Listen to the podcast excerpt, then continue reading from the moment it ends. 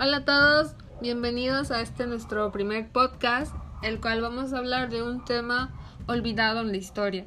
Este se titula Los archivos del terror. Hoy estoy junto a mi compañera Milka. Hola Milka, ¿qué tal? Hola queridos oyentes, hola querida Ceci. Hola. Sí, hoy les vamos a presentar un tema bastante interesante y esperamos que sea de su agrado. Ceci, ¿tú dónde crees que se descubre la información de los archivos del terror? Pues yo tengo entendido que esta información se descubre en Paraguay gracias a la denuncia que hace Martín Almada, una víctima que fue torturado y que estaba en busca de respuestas porque su esposa fue asesinada durante este proyecto del Plan Cóndor.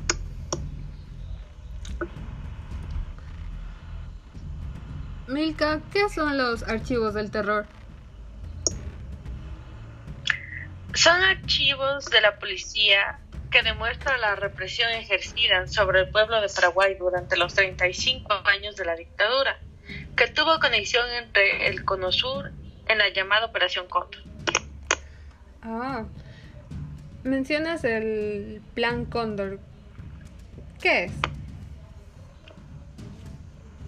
El Plan Cóndor o la Operación Cóndor fue un plan de inteligencia diseñado y coordinado por los servicios de seguridad de las dictaduras militares, con la colaboración de la CIA de Estados Unidos, para aniquilar a la izquierda opositora durante la década de los 70 y 80. Una década de estas dictaduras. ¿Pero qué países estaban conformados?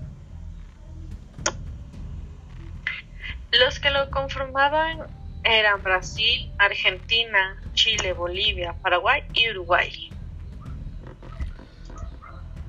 Con todo lo que me has mencionado, entonces llegamos a que originalmente este plan fue creado en Estados Unidos y que estaba guiado por la doctrina de la seguridad nacional, que tenía la intención de promover las dictaduras dentro de este territorio conformado por países del Cono Sur. Todo esto con una finalidad de evitar el crecimiento económico de la izquierda y ellos llevarse todo el crédito. Milka, ¿me puedes mencionar qué hacía exactamente este plan Cóndor? ¿Cuáles eran sus métodos de persecución o tortura?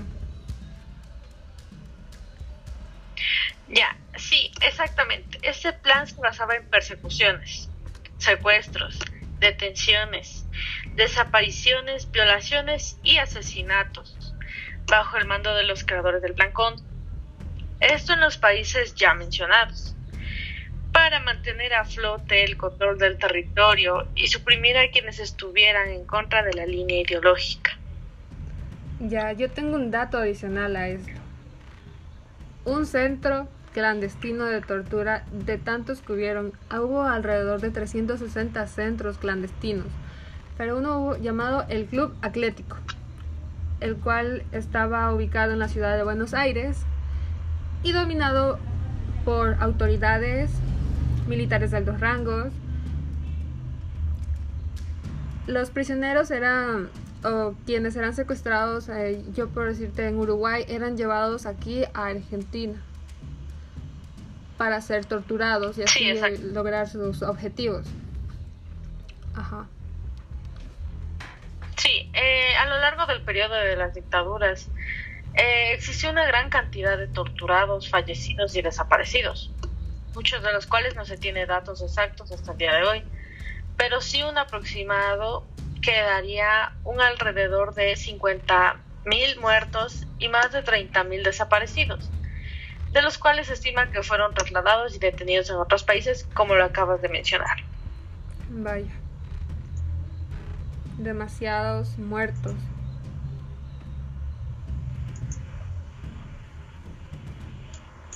Sí, y si me permites, eh, quisiera presentar un testimonio de, to- de tortura eh, de Víctor Montoya, un sobreviviente. Qué interesante, sí, coloca.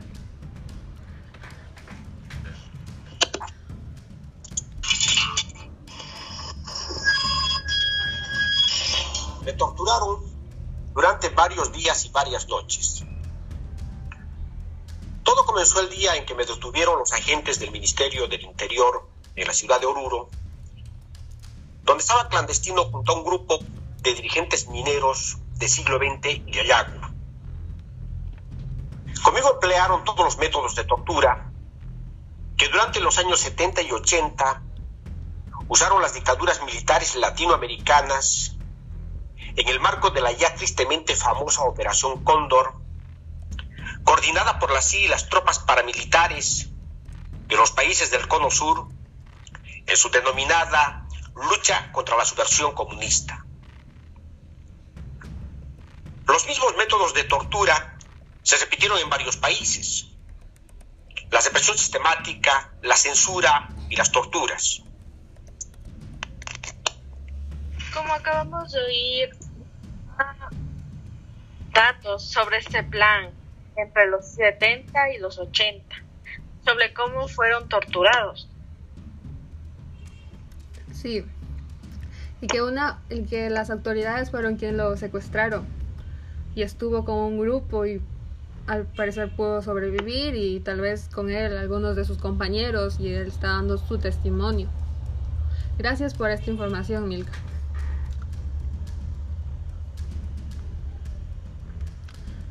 Estas dictaduras se fueron desmoronando, pero fue un proceso algo largo, hasta los 1990, cuando un ex dictador, Pinochet, abandonó este plan. A partir de este momento fue que se abrió la oportunidad para poder investigar y enjuiciar a los responsables de los crímenes cometidos en este marco del Plan Cóndor. También después cuando se encuentra la información del, de Paraguay como mencionábamos inicialmente.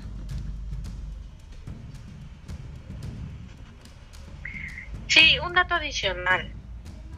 Argentina es uno de los países más activos en la persecución de este delito. Su justicia abrió un gran proceso llamado Causa Cóndor, en la que imputó a 25 personas, entre las cuales se destaca el ex dictador Rafael Videla. El, el, juicio empezó en 2013 y terminó en 2016, tres años después, con 15 de los acusados sentenciados por asociación ilícita. Vaya, entonces aún continúan estas injusticias, continúan estos juicios, por querer saber las respuestas de todo lo que fue esta organización del Plan Condor. Quisiera dar una pequeña reflexión. Sin duda este daño es irreversible, las causas de pérdidas a las familias, las víctimas. Este es un proceso que, que deja marcada toda una nación.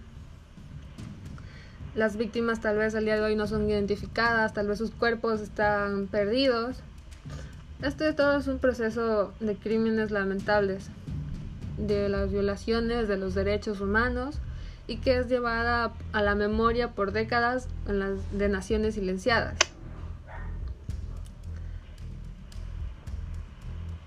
Esta información, además de ser poco reconocida por la historia, muestra cómo el, la avaricia de querer tener poder puede llevar a violaciones de los derechos humanos a magnitudes inimaginables.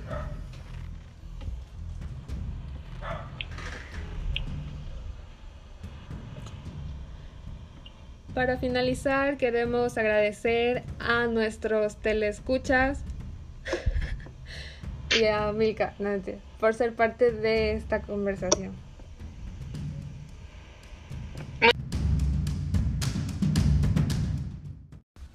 Gracias por haber estado en sintonía con nuestro podcast. Esperamos que esta información haya sido de vital importancia, que se haya enterado de algún de un tema nuevo que estaba perdido en la historia como mencionamos.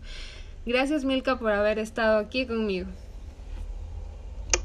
Muchas gracias a nuestros queridos oyentes y gracias a ti también, Cecibel, por haberme invitado. De paso queremos agradecer a nuestra compañera Ariana por brindarnos la información de este dato. Gracias.